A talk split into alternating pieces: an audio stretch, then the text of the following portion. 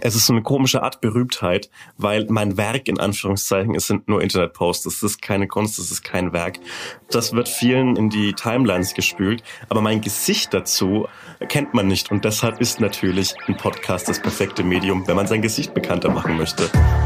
Seite an Seite. Der Literaturpodcast, präsentiert von Hugendubel. Hallo und herzlich willkommen zu einer neuen Folge von Seite an Seite. Ich bin Andrea und mein heutiger Gast ist Sebastian Hotz. Dein Name wird den meisten ja wahrscheinlich nicht sagen, aber ich glaube, so gut wie jeder, der auf Instagram oder Twitter unterwegs ist, wird schon mal über deine Memes gestolpert sein. Du hast fast 900.000 Follower auf Instagram und 180.000 auf Twitter. Und mit deinen satirischen und gesellschaftskritischen Posts triffst du echt immer den Nerv der Zeit. Und du schreibst auch gerade an einem Buch. Also hallo El Hotzo. Hallo, ich freue mich sehr hier zu sein und ich freue mich sehr, dass das hier alles geklappt hat. Hi, äh, wie möchtest du mich ansprechen? Ich stelle nämlich diese Frage jetzt andersrum. Checkmate Podcast Hosts dieser Welt.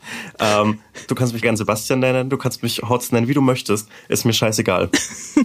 Oder L einfach. das fände ich weird, weil das hat so Scientology-Vibes, finde ich. Ja, okay, nee, das wollen wir nicht. Sebastian finde ich schön. Vielen lieben Dank. Auch wenn die wenigsten deinen Namen tatsächlich kennen. Ja. Aber das Witzige ist, das habe ich festgestellt, nämlich bei der Vorbereitung auf den Podcast, dann hieß es, oh, El Hotzo kommt. Und ich, super, habe ich ja auch abonniert und guck dann und stell fest, ich habe dich überhaupt nicht abonniert.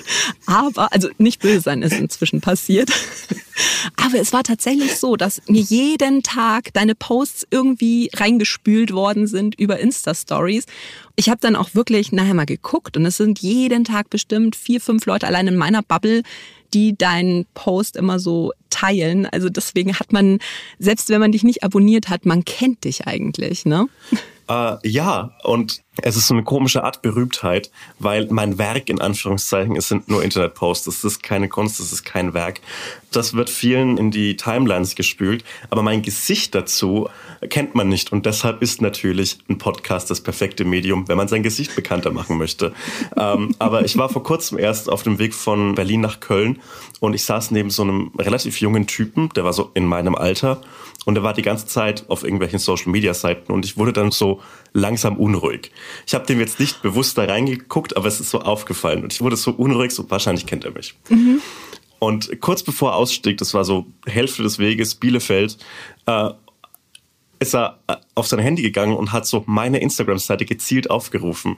Und ich wusste nicht, das war eine komische Kommunikation, weil entweder wusste er die ganze Zeit, dass ich das bin und hat es so bewusst gemacht, damit ich das sehe, oder er wusste es nicht, oder hätte ich was sagen sollen, aber das kommt auch weird, wenn man sagt, hey, ich bin das übrigens. Ich schaue die ganze Zeit auf dein Handy. Ich drücke in deine Privatsphäre ein. Ich bin das.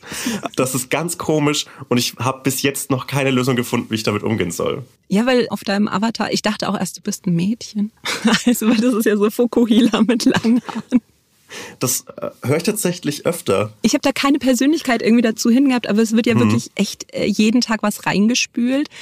Du verdienst aber tatsächlich eigentlich mit Instagram kein Geld. Also du hast mit, glaube ich, die größte Reichweite, die man in Deutschland so, so unter anderem haben kann.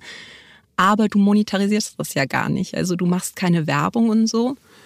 Ja, das ist richtig. Es ist oft so eine Fehlannahme, dass so Menschen mit vielen Followern automatisch reich sind und irgendwie nur noch auf Yachten abhängen und das schönste Leben haben. Das stimmt nicht, weil Follower, Reichweite allein bringt ja kein Geld. Und ich habe mich bislang bewusst dagegen entschieden, großflächig Werbung zu machen, weil es einfach so meinem Anspruch, den ich mir noch leiste, ein bisschen entgegentritt, weil ich fände es einfach seltsam, mich so an, an Unternehmen zu verkaufen, in ganz vielen Anführungszeichen, ohne das verurteilen zu wollen. Mhm. Ja, Werbefläche ist Werbefläche, alles gut. Aber ich glaube, das würde mir einiges so an Objektivität nehmen. Und wenn ich jetzt Werbung für einen Waffenhersteller zum Beispiel mache, würde es mir im nächsten Moment sehr schwer fallen, Jokes über die Bundeswehr zu machen. So diese gewisse Unabhängigkeit, sei es die journalistische oder satirische oder wie man auch immer das nennen möchte, die leiste ich mir noch. Aber unterm Strich muss ich sagen, letztlich ist Instagram ein Job und zwar allein dadurch, dass er mir Jobs beschafft hat. Mit dem Zeug, das ich mache, mit äh, Comedy-Jobs und Autorenjobs, kann ich meine Wohnung hier in Berlin, auch wenn sie eine Dusche im Büro hat, sehr gut bezahlen. hast eine Dusche im Büro. Ja, das ist eine einmalige Aufnahmesituation vielleicht für uns beide, weil anderthalb Meter neben mir, außerhalb des Bildes hier, ist meine Dusche.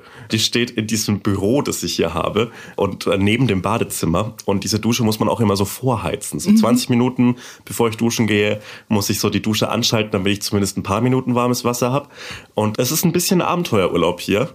Aber wenn man diese Stadt Berlin lieben würde, würde ich sagen, this is Berlin. Und so sage ich einfach nur, es ist eine scheiß Wohnung, muss man ehrlich sagen.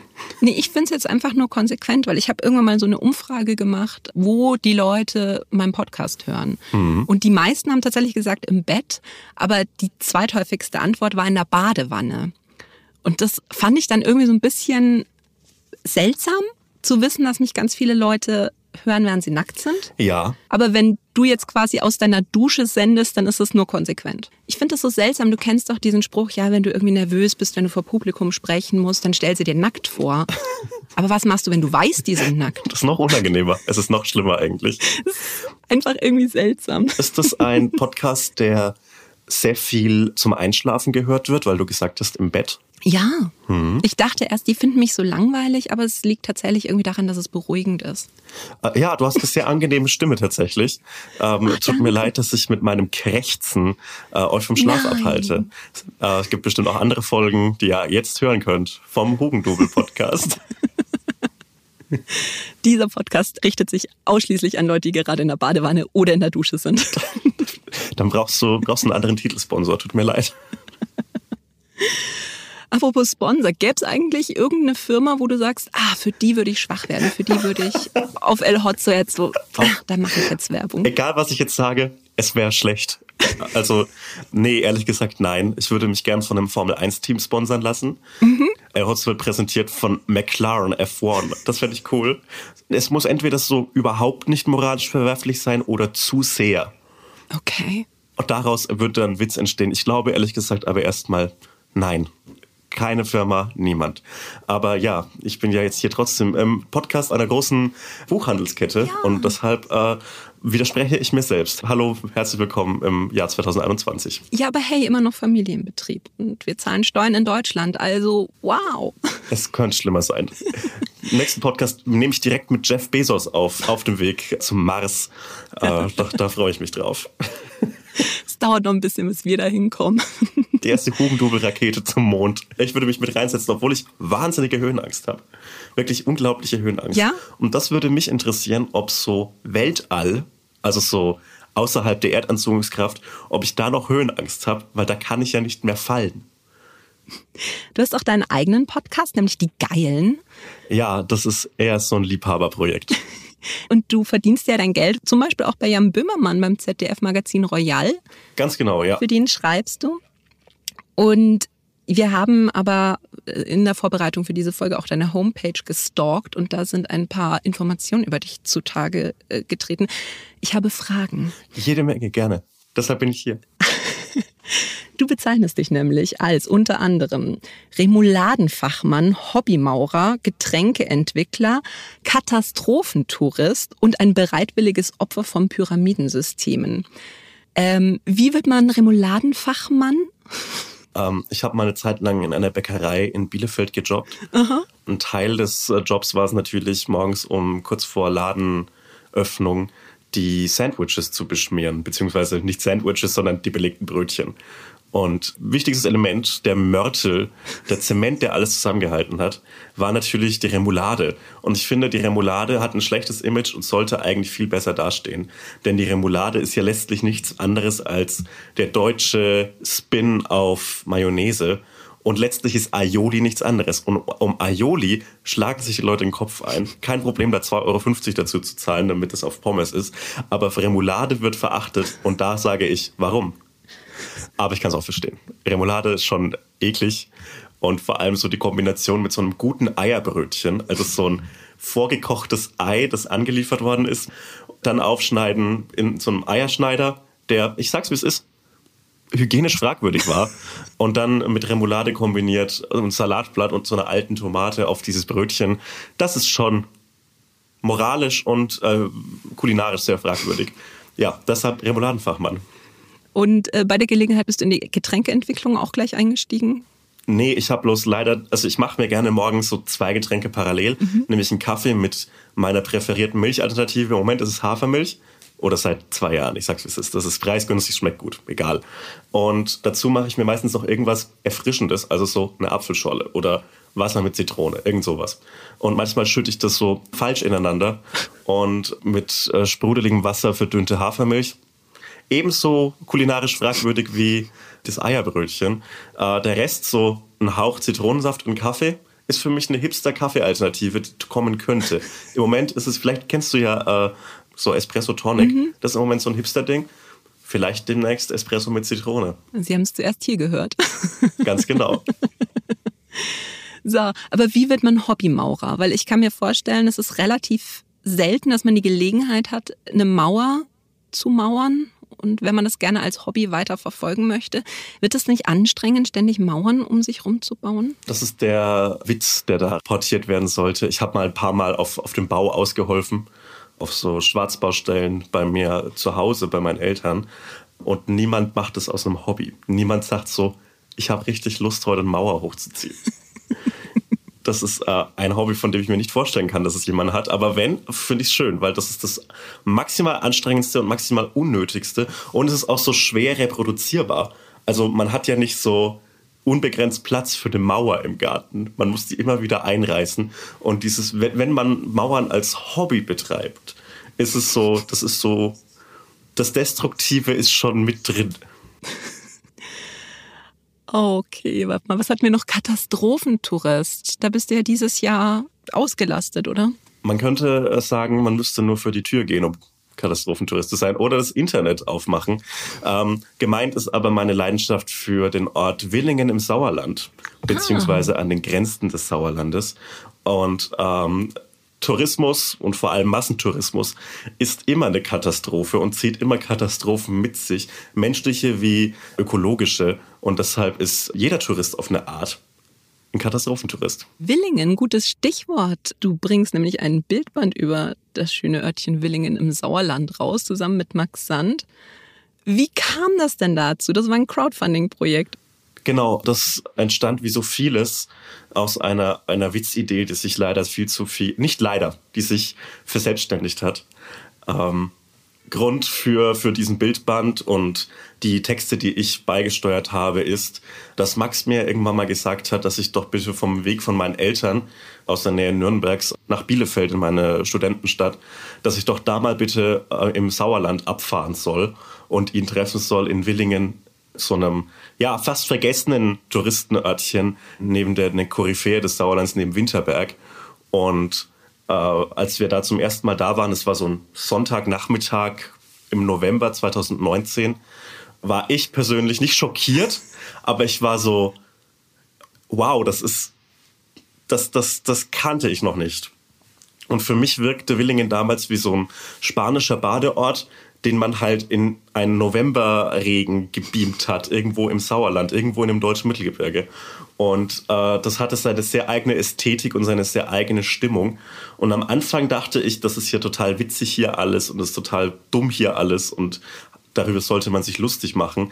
Allerdings finde ich, ist es uns gelungen, dass wir uns darüber nicht lustig machen, sondern uns dessen bewusst sind, dass wir Teil dessen sind, dadurch, dass wir im letzten Jahr wahrscheinlich so oft nach Willingen gefahren sind wie niemand anderes. Und es hat wirklich eine absolute Faszination, die eben diesen Tourismusaspekt mitnimmt, gleichzeitig aber auch so ein Blick ins, ins Dörfliche und in uns selbst ist. Und mir hat es unglaublich Spaß gemacht, diese sehr freien Texte zu den Bildern zu schreiben. Und Max Sand ist, ein, ist mein bester Freund und ein unfassbar guter Fotograf. Und ich glaube, dadurch, dass wir das eben mit so einem sehr, sehr kleinen Verlag zusammen machen konnten und im Crowdfunding finanziert haben, ist es so ein kleines Liebhaberprojekt geworden, das, wie man so schön sagt, seine Daseinsberechtigung hat. Und ich glaube, zu keiner Seite irgendwie abwertend ist, sondern Willingen im Sauerland als das begreift, wie wir es erlebt haben und wie es vielleicht auch ist. Ich finde den Untertitel so schön. Wandern ist nur spazieren gehen, aber wütend. Ja, ich finde Wandern ganz. Also, ich bin kein großer Fan des Wanderns, aber ich bin großer Fan von Spazierengehen. Mhm. Weil Wandern hat so eine, so eine Aggression in sich, weil man hat ein Ziel und man muss wieder nach Hause kommen oder irgendwo ankommen. Und beim Spazierengehen muss man nirgends ankommen. Und das finde ich die bessere Art, sich fortzubewegen. Ich glaube, es gibt auch so ein bisschen verschiedene Definitionen immer von Wandern. Da habe ich nämlich drüber nachgedacht, weil wenn man, wie ich aus Bayern kommt, glaube ich, ist alles prinzipiell spazieren gehen, wenn es nicht eine bestimmte Höhenmeterzahl hat. Ich glaube, alles unter 400 Höhenmeter läuft halt einfach als, naja, da geht man halt hin. Und ab 400 Höhenmeter ist es so Kleinkinderausflug. Ja. Aber ich glaube, wenn man keine 1000 Höhenmeter geschafft hat, dann war es gar nicht erst Wandern. Weil ich sehr kurze Füße habe oder sehr kurze Beine, ist für mich Wandern wahnsinnig anstrengend. Und da gehe ich viel lieber spazieren. Das kann ich nachvollziehen. Das kann ich sehr gut nachvollziehen. Wie kriegt man denn eigentlich das schöne Buch über Willingen? Weil das ist ja so eine Crowdfunding-Kampagne. Geht es dann auch regulär über einen Buchhandel oder gibt es da düstere Bezugsquellen? Kommt da vielleicht das Pyramidensystem von deiner Ja, letztlich, letztlich ist natürlich das Crowdfunding für ein kleines Kunstbuch ein Pyramidensystem, das ist ganz klar. Ähm, nein, also die, die Planung ist bisher so, dass wir diesen Fotoband, der sich sehr gut auf jedem Wohnzimmertisch macht, erstmal an alle Vorbestellenden ausliefern. Und durch das Geld, das wir durch die Vorbestellungen eingenommen haben, konnten wir unsere erste Auflage finanzieren. Und diese erste Auflage wird vertrieben über Online-Bestellungen, über diesen sehr kleinen Kunstbuchhandel in Nürnberg und halt natürlich auch über meine Kanäle und über den winzigen Shop, den mein Management, auch hier die Anführungszeichen bitte denken, im Keller hat. Ähm, genau, also das wird kein großer Wurf, kein, kein Bestseller, sondern es ist einfach so ein kleines, schnuckeliges Buch, mit dem auch Buck Sands seinen Fotografieabschluss machen kann. Und das macht mich sehr, sehr glücklich, dass aus dieser Freundschaft und ohne Streit im Prozess des Erstellens einfach so eine, eine, eine schöne kleine Arbeit geworden ist, äh, bei der ich sehr viel Spaß hatte.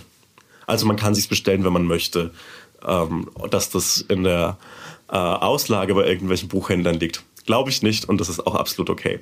Aber wäre cool, wenn es in Willingen irgendwo in der Buchhandlung groß im Schaufenster liegen würde, oder? Das wäre sehr schön, aber ich glaube, da müssen wir das Echo abwarten, das dieses Buch in der Bevölkerung äh, bringt, weil äh, man kann so, so viel Gedanken sich machen und so viel nachdenken über das, was man sagt und schreibt. Und am Ende kann es trotzdem leider, obwohl es überhaupt nicht unser Ziel war, jemanden verletzen oder sauer aufstoßen.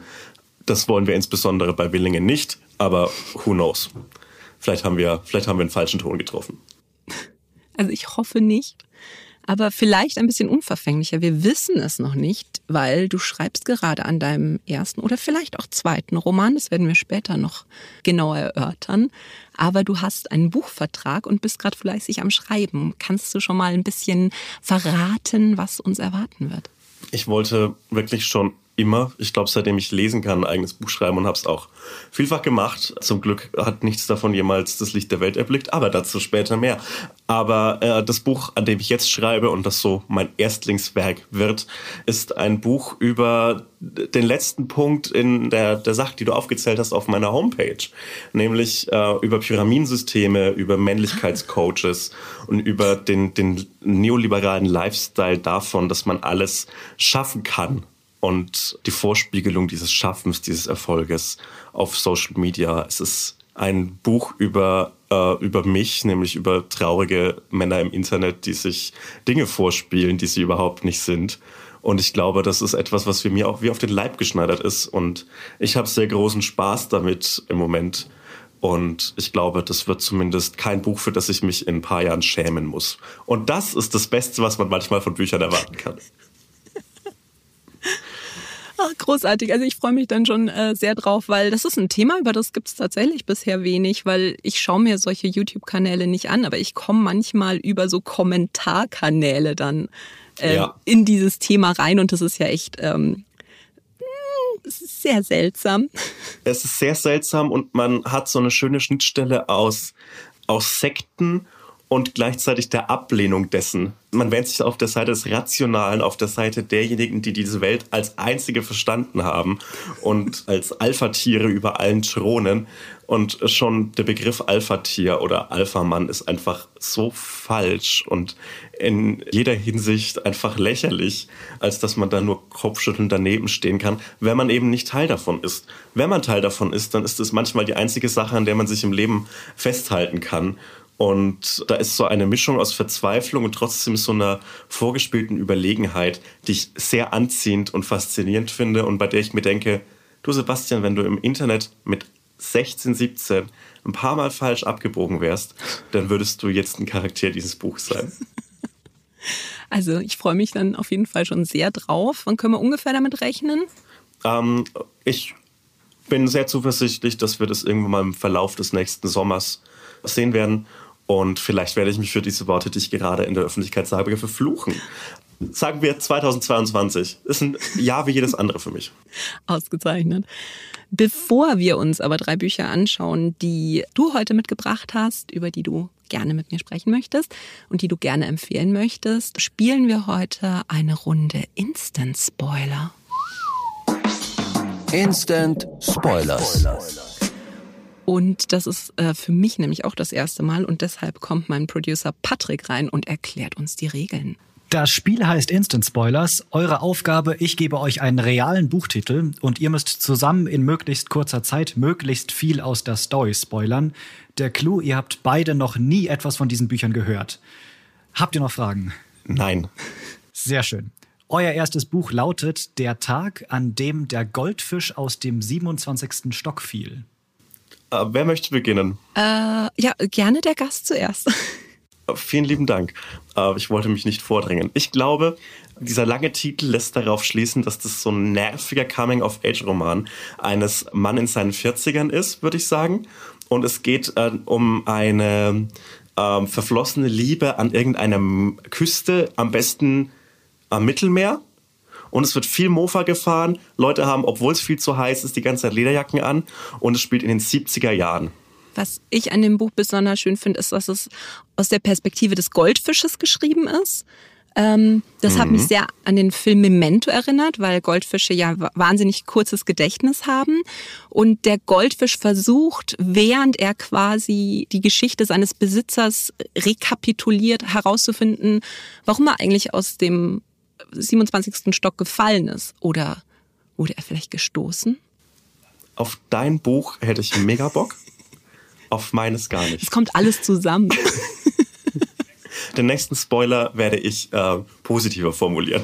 Ja, pass auf, wir machen noch ein positives Ende dran, weil natürlich das Buch nicht nur Thriller-Elemente hat, sondern auch was fürs Herz ist. Wir wollen ja nicht, dass dieser Goldfisch, mhm. also für, für Tierliebhaber. Und für Fischer. Und für Fischer. Ähm, ein Ende, das ans Herz geht, ein bisschen wie Paulo Coelho, der Alchemist, dass man sagt, es ist halt der Weg, das Ziel und es geht nicht so sehr um den Schatz, sondern um die Freunde, die man auf dem Weg dahin gefunden hat. Das finde ich wunderschön. Wahnsinn. Wirklich wunderschön. Das hast du sehr schön gesagt. Es geht tatsächlich um einen Goldfisch. Der Goldfisch trägt den Namen Ian äh, und er fällt tatsächlich aus dem 27. Ach. Stock. Ich zitiere aus dem Klappentext. Auf seinem Weg nach unten fliegen die Fenster des Hochhauses an ihm vorbei und mit ihnen die Geschichten der Menschen, die dahinter wohnen. Ein Buch so glanzvoll und schillernd wie ein Goldfisch oder wie das Leben selbst. Oh. Es, es, gibt, es gibt nicht wirklich Punkte, aber Punkt für Andrea. Ja, definitiv. Definitiv wow. für Andrea. Du hast eine Chance, äh, die Ehre zu retten. Euer zweites Buch lautet Nur fast am Boden zerstört. Das klingt wie die Fortsetzung vom Goldfischroman. es ist auch die Fortsetzung. Das, das Ding ist. Für, In letzter Sekunde wurde der Goldfisch nämlich von einem Vogel gerettet. Was sein Leben nicht viel besser macht. Nein, aber sie verlieben sich ineinander. Das ist etwas. Aber wird diese ungleiche Liebesgeschichte, wird es funktionieren? Die Familien sind dagegen. Die Lebensräume sind ganz unterschiedlich. Es ist dramatisch. Jetzt ist ein Pixar-Film. Finde ich großer Fan von. Dann brauchen wir aber noch irgendwie so einen äh, Side-Character, so einen funny Side-Character. Ich finde sprechende Goldfische und Fische allein schon sehr lustig, muss ich ehrlich sagen und hat auch schon funktioniert bei Findet Nemo. Großartig. Deshalb, ich bleibe dabei, das ist die Fortsetzung von dem Goldfisch. Es ist nicht Romeo und Julia mit äh, Goldfisch und Vogel. Ich zitiere aus dem Klappentext. Will und Olli haben den perfekten oh. Sommerflirt. Doch dann antwortet Will nicht mehr auf Ollis Nachrichten. Und um die Sache noch schwieriger zu machen, muss Olli wegen einem Familiennotfall ans andere Ende der USA ziehen. Was ihm deutlich weniger ausmacht, als er dann herausfindet, dass er von jetzt an an derselben Schule wie Will ist. Nur, dass dieser Will an der Schule gar nichts mehr irgendwie mit dem Jungen zu tun hat, Oh. mit dem Olli seinen Sommer verbracht hatte. Es ist Grease äh, in den USA, eine Gay Romance und etwas weniger äh, Fisch und Vogel. Ja gut, das hört sich jetzt vielleicht doch schöner an als unsere Geschichte. Ja, leider. Punkt für euch beide. Danke. Ja, ich glaube eher Punkt für das Buch. Ich ziehe mich an, jedem, an, an jeder Bestätigung hoch, die ich bekommen kann. So, also nochmal für alle, denen das jetzt am Anfang zu schnell gibt. Die Bücher gibt es tatsächlich wirklich. Leider nicht mit dem Inhalt, den sich Sebastian und ich ausgedacht haben, aber die Titel sind schön, also schaut mal rein. Bist du ein Fan langer Buchtitel? Oder findest du die auch teilweise, so wie es bei mir gerade durchschien, etwas nervig? Das ist ja für einen Buchhändler immer so ein zweischneidiges Schwert, weißt du? Weil ähm, ich kann dir nicht sagen, wie viele Dinge diese hundertjährige aus den Mündern meiner Kunden gemacht hat. Meistens ist er irgendwie aus dem Fenster gesprungen oder aus dem Zug ausgestiegen oder sowas. Aber das ist dann, wenn so ein Teil vom Titel stimmt, dann komme ich da schon hin. Ganz kurze Buchtitel, sehr schwierig. Ich denke da an Äh von Max Gold. weil, weil es einfach nicht hilft, wenn sich ein Kunde vor einem aufbaut und sagt, äh. Aber ich glaube, das ist so ähm, ein analoges Trollen Ich glaube auch. und ein Bewusstsein darüber, was das zum Beispiel bei Buchhändlern auslöst. Habe ich auch ein gewisses Herz für. Ich finde es gut, wenn Witze zu lang ausgebreitet werden. Also man findet es, glaube ich, im ersten Impuls witzig, wenn man sagt, ja, ich, ich schreibe ein Buch und das heißt äh. Und wenn das dann tatsächlich durchgezogen wird, das ist lustiger als der eigentliche Witz. Das mag ich. Das finde ich gut. Selber aber dein erstes Buch gar keinen so kurzen Titel. Und das ist ein Buch, das ich auch sehr liebe, nämlich Die 13,5 Leben des Captain Blaubeer von Walter Mörs. Ich glaube, für alle, die das nicht kennen, muss man vielleicht den Anfang von dem Buch zitieren. Nämlich, ein Blaubeer hat 27 Leben. Und 13,5 davon werde ich in diesem Buch preisgeben, über die anderen werde ich schweigen. Ein Bär muss seine dunklen Seiten haben. Das macht ihn attraktiv und mysteriös. und da hatte mich das Buch schon. Absolut verständlich und komplett zu Recht. Ich glaube, wir haben aber unterschiedliche Perspektiven auf dieses Buch, denn für mich war äh, Captain Blaubeer natürlich die äh, Figur aus der Sendung mit der Maus, aus den, aus den Schlussminuten von der Sendung mit der Maus. Und als ich dann auf dieses Buch stoß, als, als Teil dieser Zamonien-Reihe von Walter Mörs, war ich so, ja, das ist jetzt ein Kinderbuch. Obwohl natürlich jedes andere Buch aus der Zamonien-Reihe kein Kinderbuch ist. Und ich habe mich dann trotzdem darauf eingelassen mit so 16, 17, wo man drüber streiten kann. Vielleicht ist es schon ein bisschen zu alt dafür, aber ich, ich glaube, es ist sehr zeitge... Ich, ich, ich, ich bin da immer ein bisschen äh, zwiegespalten, was Fantasy-Literatur angeht. Weil ich eben Fantasy-Literatur ganz klassisch Herr der Ringe und jede schrottige Drachenzauberei, Fantasy-Reihe als Jugendlicher und als Kind konsumiert habe. So, so gemein und, und abwertend das auch ist, ich tue mir immer ein bisschen schwer, das so als volle Literatur zu nehmen. Ich kann mich darauf nicht mehr so richtig einlassen. Und deshalb hat für mich auch lange die Zamonin-Reihe und Walter Mörs so ein bisschen, das war für mich ein bisschen, ja, Kinderbuch behaftet, was es überhaupt nicht ist. Nichts daran ist ein Kinderbuch. Und so ist es auch mit den 13,5 Leben des Captain Blaubeers. Du, bei mir war das tatsächlich gar nicht so unterschiedlich wie bei dir, weil ich habe das Buch damals gelesen, als es auf den Markt gekommen ist. Und da habe ich gerade meine Ausbildung eben als Buchhändlerin gemacht. Ich glaube, ich war gerade frisch 18. Und es war tatsächlich noch nicht so lange her, wie es hätte sein können oder sollen, dass ich mir Sonntagmorgen beim Frühstücken auch den Captain Blaubeer Club angeschaut habe.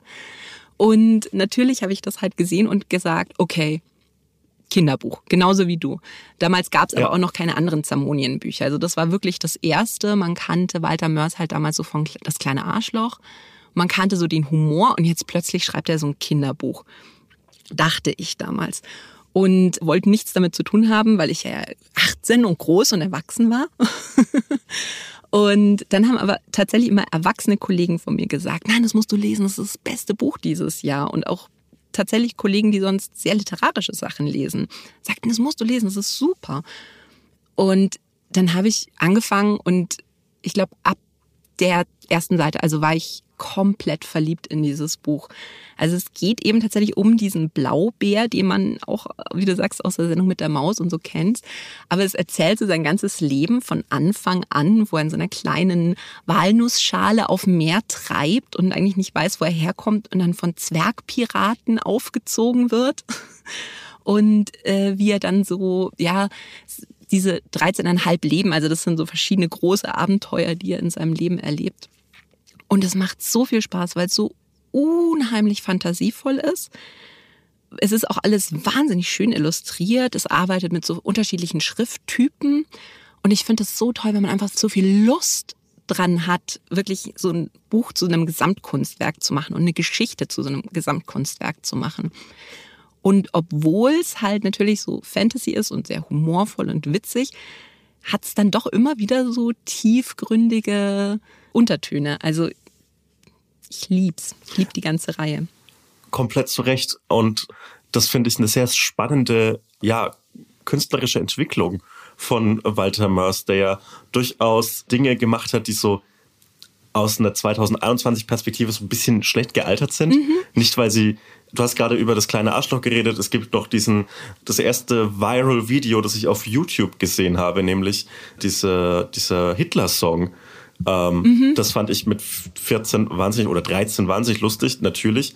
Jetzt bin ich natürlich gestellt durch Jahre des Internets und kann mir sehr gut ausdenken, was man daran zu Recht auch kritisieren kann. Aber trotzdem ist so, ich habe ähm, in Vorbereitung auf diesen Podcast nochmal so kurz reingelesen, äh, trotzdem ist das so zeitlos gealtert und ist so zugänglich und der Rest der Zermonienreihe hat so eine Wärme für äh, das Medium Buch und das, das macht so warm. Es ist so ein mhm. ähm, Herbst-Winter-Buch, das man so dann nochmal sehr kurzweilig lesen kann und äh, sich so ein bisschen fallen lassen kann, dass man einen Schrank voller Bücher hat, die man in den kommenden kalten Monaten lesen kann. Und das finde ich ein sehr schönes Gefühl. Und manchmal äh, braucht man solche Bücher, auch wenn man manchmal so ein bisschen, zumindest ich bin manchmal ein bisschen verschämt, eben ob des Genres äh, Fantasy aber so, da, da, kann ich mich so reinkuscheln und das finde ich sehr schön.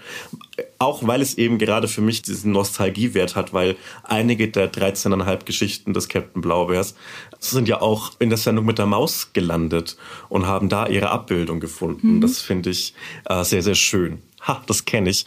Das habe ich gesehen, äh, kurz bevor ich wieder Sonntagsbraten essen musste mit meiner Oma. Und das finde ich sehr schön. Welches äh, Leben oder welche Geschichte hat, hat, dir eigentlich am meisten gefallen? Hast du da so einen Favoriten? Ähm, ich finde die, die Zwergpiraten sehr charmant. Mhm. Ähm, und natürlich die Feinschmeckerinsel. Die ja. ist mir sehr in, in Gedächtnis geblieben, äh, wie er sich äh, da durchessen musste auf eine Art. Und das liebe ich sehr. Die Feinschmeckerinsel ist auch äh, absolut, ich glaube, mein, mein Lieblingsleben ja, ohne, ohne Konkurrenz da ganz oben.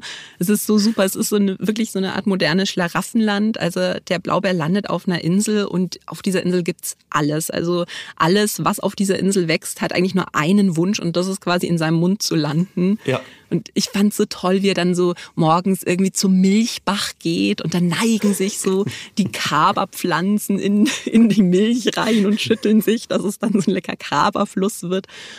Ähm, aber natürlich hat diese Insel auch ihre eigenen Intentionen. Was ist dum, dum, dum. Was, was das letztlich sehr schön macht, weil es ein bisschen wie, ja, diese Episode ist wie ein noch düsteres Spin auf Charlie und Schokoladenfabrik und die Wonkasche Schokoladenfabrik.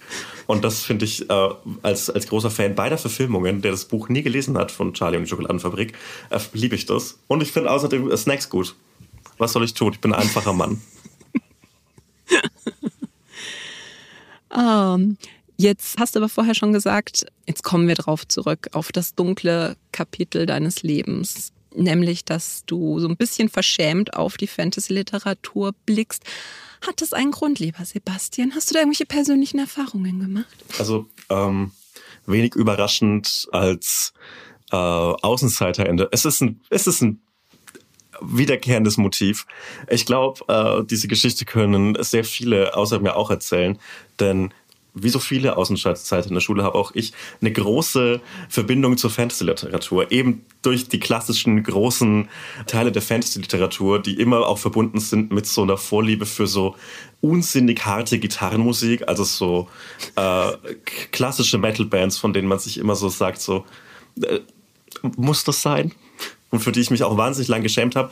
Ich bin allerdings wieder zurückgekommen in dieses Genre der Musik, kann das Ganze ein bisschen besser jetzt einordnen und kann auch sehen, wie absolut lächerlich es ist, wenn sich ein paar Mitzwanziger mit langen Haaren auf eine Bühne stellen und davon singen, dass sie die Fürsten der Finsternis sind. So, nimm es bitte ein bisschen weniger ernst und dann kann man das Ganze ganz gut einordnen.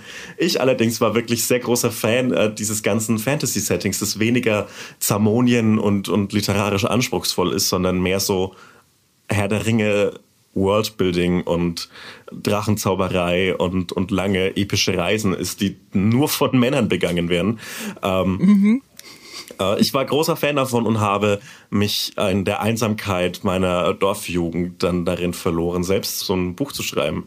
Und ich habe einen ähm, sehr langen, sehr, sehr beschämend langen Fantasy-Roman geschrieben, äh, der in so einer Steampunk angehauchten Unterwasserwelt spielte und äh, was mir besonders eindrucksvoll von den vielen, vielen Stunden, die ich damit verbracht habe, in Erinnerung geblieben ist, ist, dass ich als 14-, 15-Jähriger damals sehr, sehr explizite, unglaublich peinliche Sexszenen geschrieben habe. Und Sexszenen in Büchern sind immer, sowieso immer so eine Sache, gerade wenn sie von Männern geschrieben werden. Es ist, es ist manchmal entblößend, wie so nicht nur das, wenn dass jetzt heterosexueller Geschlechtsverkehr ist, nicht nur wie das Bild von Frauen in dem Fall ist, sondern auch wie, wie das gesamte Bild von Körperlichkeit stattfindet. Man kann natürlich argumentieren, ja, literarisches Ich und das ist nur die Figur, die das so sieht, aber ganz im Ernst, äh, es ist beschämend oft dieselbe literarische Perspektive, die da eingenommen wird. Und als 14-, äh, 15-Jähriger, der, wie sich nur unschwer vermuten lässt, wirklich allenfalls theoretische Kenntnisse über all diese körperlichen Vorgänge hatte. Ich möchte das nie wieder lesen, was ich da geschrieben habe. Es erfüllt mich wirklich mit brennendem Scham über mich selbst, äh, wenn ich daran nur denke, dass ich dachte, yo, das muss hier rein. Es war eine schlechte literarische Entscheidung wie das gesamte Buch und es ist wirklich peinlich. Und deshalb äh, bin ich ganz froh, dass das niemals andere Augen als meine gesehen hat. Und sollte das irgendwann mal veröffentlicht werden, ähm, möchte ich hier hinterlegen, dass ich dann entführt worden bin und dazu gezwungen wurde. Das hört sich großartig an. Es ist das komplette Gegenteil dessen. Ich stelle mir nur gerade vor, weil mein Großer ist 14. Ich stelle mir gerade vor, was wäre, wenn der mir explizite Sexszenen Fantasy-Roman zum Korrekturlesen geben noch viel würde. schlimmer, als das selbst getan zu haben. Ich hoffe für euch beide, dass das niemals passieren wird. Mal sehen. Ich hoffe, ich wünsche es wirklich aus ganzem Herzen. Ach Gott muss ich mich erstmal wieder beruhigen, bevor wir zum ja, nächsten es Buch ist, kommen. Ja, äh, es ist sehr explizit geworden, aber es musste raus. Es ruhte in mir, dieses Geheimnis. Das nächste Buch, das du mitgebracht hast, ist tatsächlich ein Buch, das wir schon mal im Podcast hatten, nämlich in Folge 13 für alle, die sich das nochmal genauer anhören wollen. Und bei dieser Folge haben wir ein paar wütende Nachrichten bekommen, weil wir haben diese Folge im ICE nach Chemnitz genannt. Und dann kam, da fährt gar kein ICE hin. Und mir, ja, das das ist der Gag. es geht nämlich um Superbusen von Paula Irmschler, das in Chemnitz auch spielt. Es geht da um Gisela, die hat in Chemnitz studiert, ist aber inzwischen nach Berlin umgesiedelt, hat aber noch dieses WG-Zimmer, das sie nicht aufgelöst hat und ist sie eigentlich jetzt richtig exmatrikuliert oder hat sie noch Sachen an der Uni abzugeben?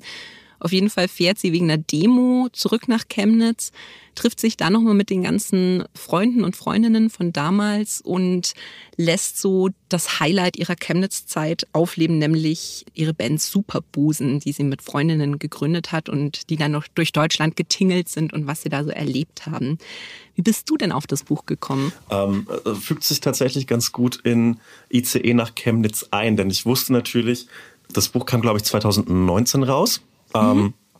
ich wusste, wer Paula Emschler ist und wusste auch, dass dieses Buch existiert, aber ich kam auf dieses Buch selbst darüber, dass ich eben an einem Bahnhof gestrandet war und mich äh, fieberhaft nach Unterhaltung gesehnt habe Und äh, normalerweise wende ich mich für Unterhaltung, auch wenn das vielleicht in einem Buchpodcast ein schlechter Ort ist, das zu sagen. Normalerweise wende ich mich für so kurzfristig Unterhaltung natürlich an mein Handy, aber äh, ich brauchte den Akku dringend noch später und habe mir deshalb kurzerhand ein Buch gekauft. Und zwar war eben in dieser Bahnhofsbuchhandlung Superbusen, ja, lag so aus. Und äh, es hat ein großartiges Cover, finde ich.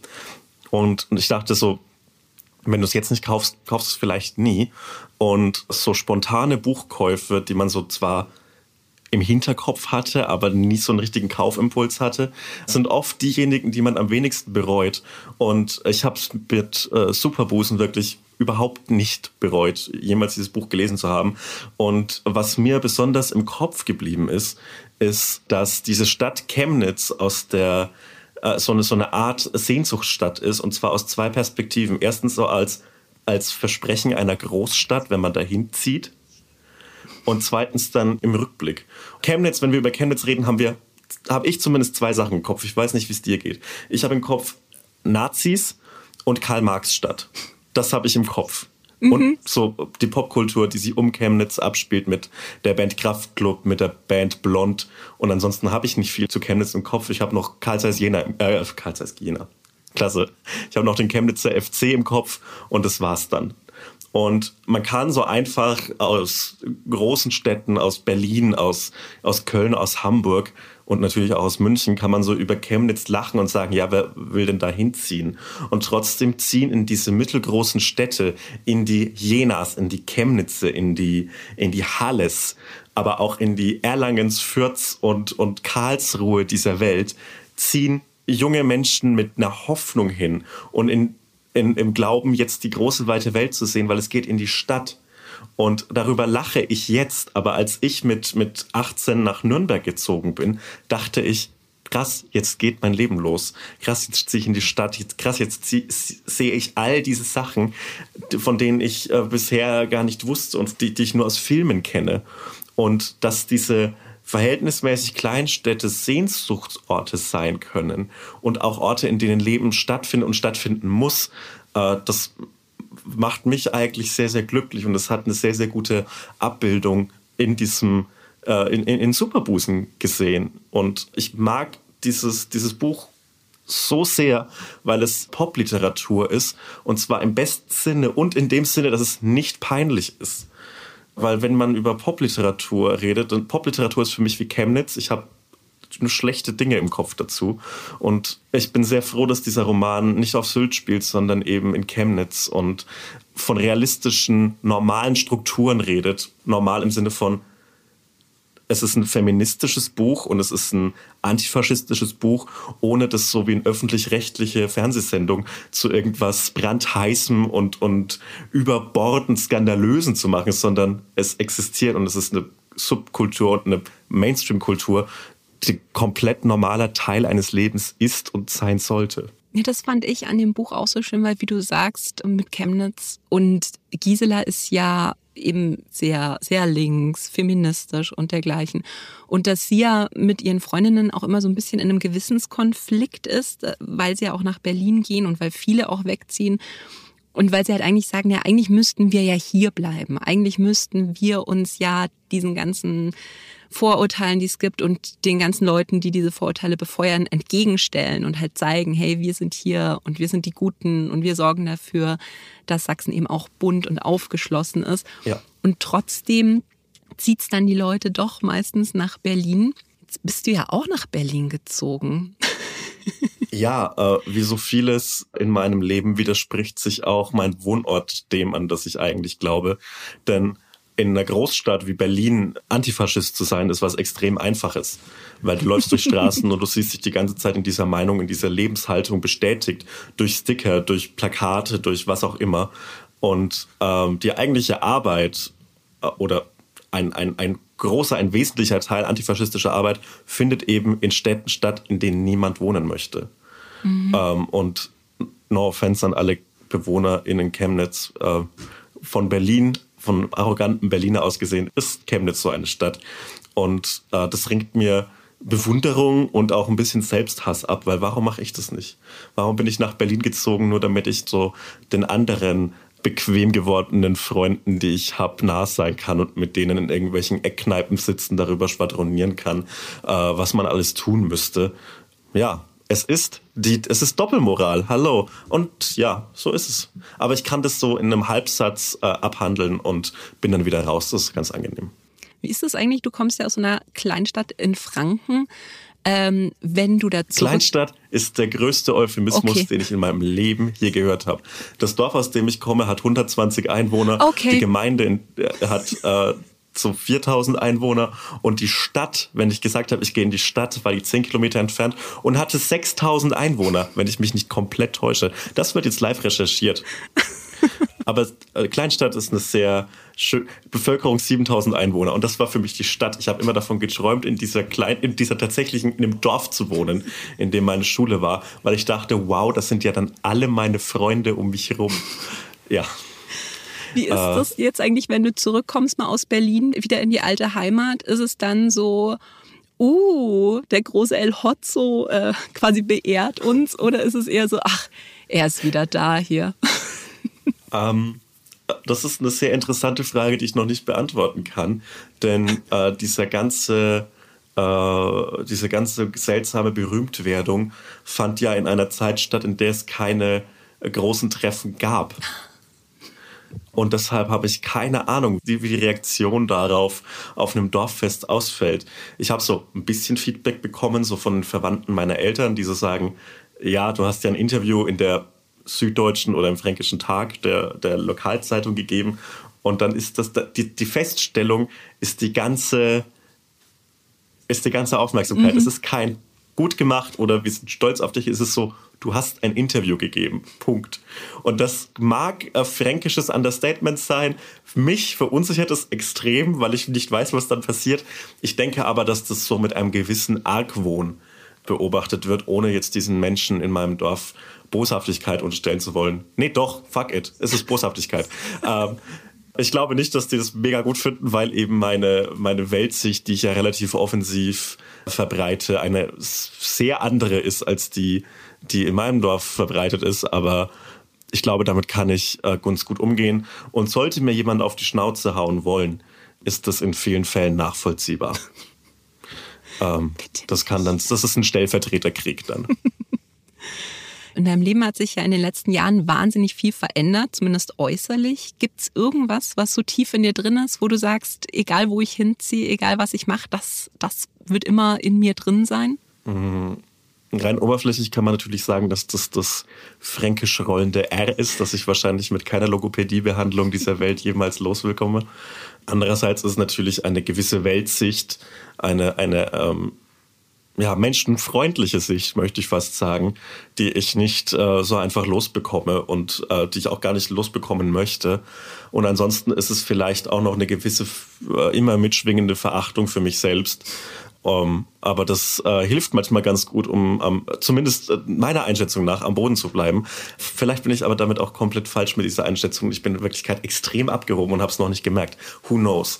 Aber ich glaube, das sind so feste Charaktereigenschaften. Also ich kann, die ich nie losbekommen Ich kann werde. jetzt nur so als Zeugin auftreten in diesem Fall. Wir hatten ein Vorgespräch und man hatte echt das Gefühl, dass du einfach Teil der Social Media Redaktion bist. Du hast gleich so, oh, dann können wir das machen und das machen. Also wir waren alle so begeistert, wie cool und bodenständig du da warst und gleich hier mit Ideen gekommen bist. Und also abgehoben kann ich jetzt nicht unterschreiben. Das freut mich sehr zu hören. Mir ist es immer hochnotpeinlich, dass diese Organisation von solchen Podcasts über mein, wieder hier die gehörten und gedachten Anführungszeichen, über mein Management abläuft. Es ist mir so peinlich, weil das mich so viel wichtiger macht, als ich bin. Aber es macht leider tatsächlich Sinn, weil ich könnte diese Organisation einfach nicht selbst machen. Und dann würdet ihr noch länger auf eine Antwort warten, weil ich dann so Angst vorm Telefonat bekomme und keine Lust habe zu antworten.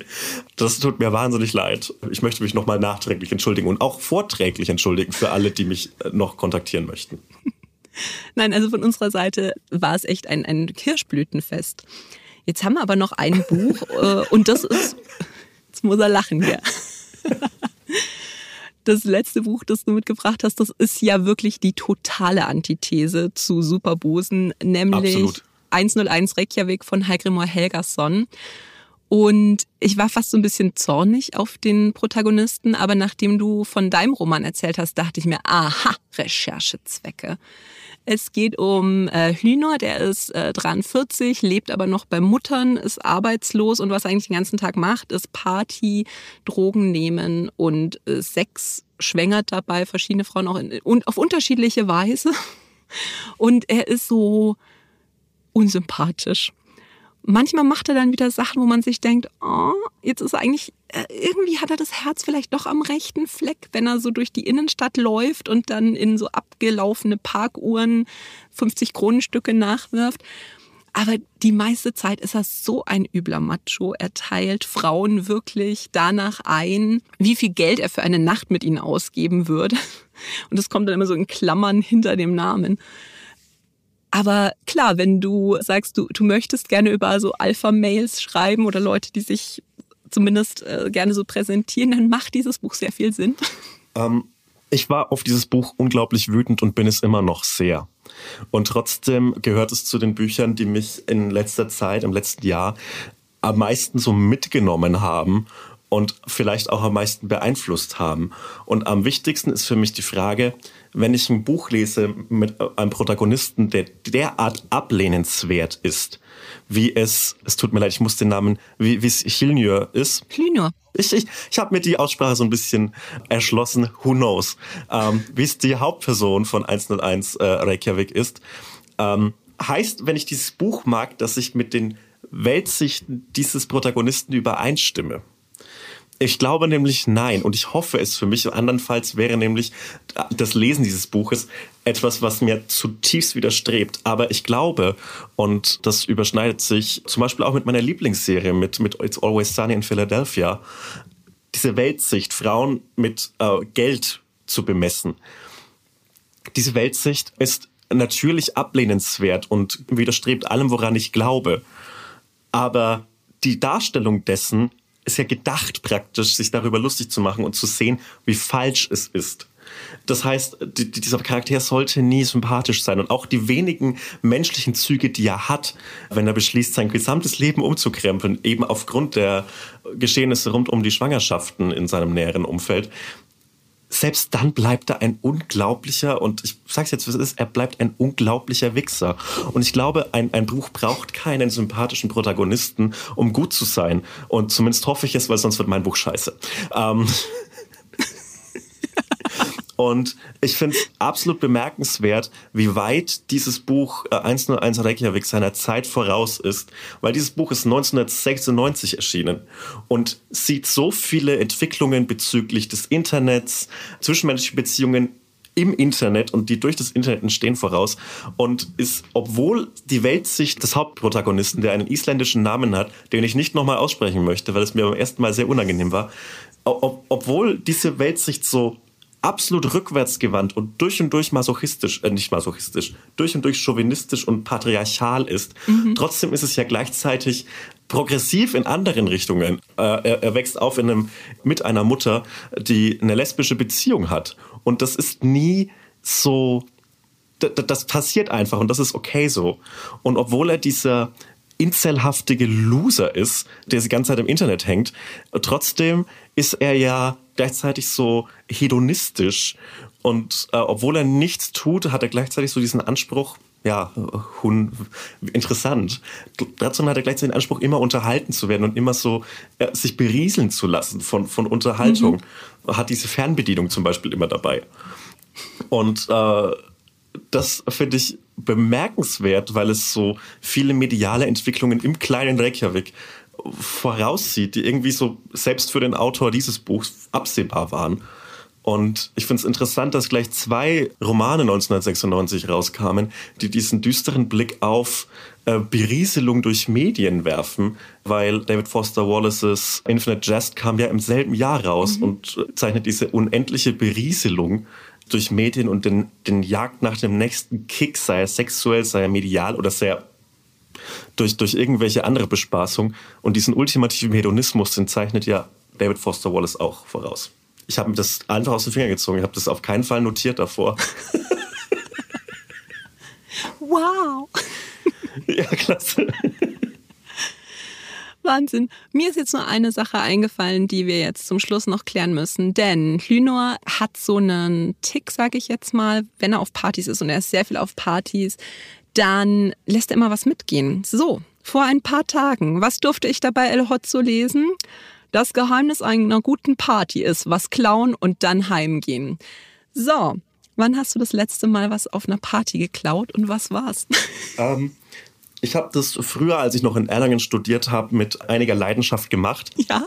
Ja, also Klauen hat was, hat was sehr Befriedigendes und hat eben auch diesen Kick, nach, nach dem man sich manchmal sehnt. Blöd ist es natürlich, dass es Beklaute gibt und Opfer dieses Verbrechens. Diebstahl ist kein opferloses Verbrechen leider. Ich habe aber äh, tatsächlich einen Gegenstand, den ich geklaut habe, hier auf meinem Schreibtisch stehen. Und zwar ist es äh, diese Hundestatue. Und die finde ich absolut großartig. Und ich weiß nicht, ob meine große Partykleptomanen-Ära sich noch fortsetzen wird, weil ich glaube, diese Hundestatue kann man nicht mehr toppen. Außerdem ist dankenswerterweise unter dieser Hundestatue noch der Preis vermerkt. Und diese Statue hat 3,99 gekostet. Ich fühle mich bei diesem, äh, bei diesem Diebstahlwert in Ordnung. Bist du dann jemals aufgeflogen oder? Ja, also ich habe meine gesamte Ausrüstung mit Besteck äh, in meiner Wohnung ist aus der Kantine des Betriebs, in der ich gearbeitet habe, geklaut. Und da wurde ich mal erwischt, wie ich so äh, Gabel und Messer in meiner Jackentasche hatte. Aber äh, das war dann so, oh, das muss ich ja auch noch auf den Wagen legen mit den, mit den Tabletts. Und äh, das war, glaube ich, keine große Sache. Und das Besteck, muss man ehrlich sagen, ist auch echt schlecht. Also es verbiegt sich sehr schnell und deshalb bin ich, äh, hat das Universum mich gleich zurückgestraft. Also Kinder, wir haben nämlich auch manchmal äh, junge Zuhörer, äh, macht das nicht zu Hause nach, beziehungsweise bei euren Freunden. Auf keinen Fall. Diebstahl ist ein sehr schlimmes Verbrechen. Gerade in Supermärkten sollte man das auf keinen Fall tun. Denn da sind die Ladendetektive oft überfordert und können das nicht genau überwachen, was ihr wo klaut. Zum Nachlesen kann man auch gerne nochmal ähm, von Joachim Meyerhoff, ach, diese Lücke, diese entsetzliche Lücke Ja. lesen. Da stiehlt er nämlich aus dem Hugendubel am Marienplatz einen äh, Bildband. Und das entwickelt sich zu einer epischen Verfolgungsjagd. Und wir hatten damals sehr lange in der Filiale einen, als ich dann da angefangen habe, inzwischen äh, ergrauten ähm, Landdetektiv. Und wenn der das war, also dann Respekt. Das fände ich toll. Also klaut keine Bücher, klaut kein Besteck. Vielleicht eine kleine Hundestatue ist hin und wieder erlaubt. Ab und zu. Ein bisschen. Sebastian, ich wünsche dir auf jeden Fall ganz viel Erfolg mit deinem Roman Klau nicht zu viel. Vielen lieben Dank. Äh, kann ich beides gut gebrauchen. Und ganz vielen Dank für das tolle Gespräch. Dankeschön. Es hat mir sehr, sehr viel Spaß gemacht. Das war Seite an Seite mit Sebastian Hotz alias El Hotzo. Unsere nächste Interviewfolge kommt in zwei Wochen. Wenn ihr aber keine Lust habt, so lange zu warten, dürft ihr euch schon nächsten Freitag auf eine neue Folge von Seite an Seite Shorts freuen. Da stelle ich euch immer spannende Neuerscheinungen und Bücher zu aktuellen Themen vor. Alle Buchempfehlungen findet ihr nochmal in den Shownotes und in der Hugendubel-App. Dort gibt's auch eine Liste mit den Lieblingsbüchern aller Gäste unseres Podcasts. Ihr könnt uns abonnieren auf Apple Podcasts, Spotify und überall da, wo es Podcasts gibt. Bis zum nächsten Mal. Ciao!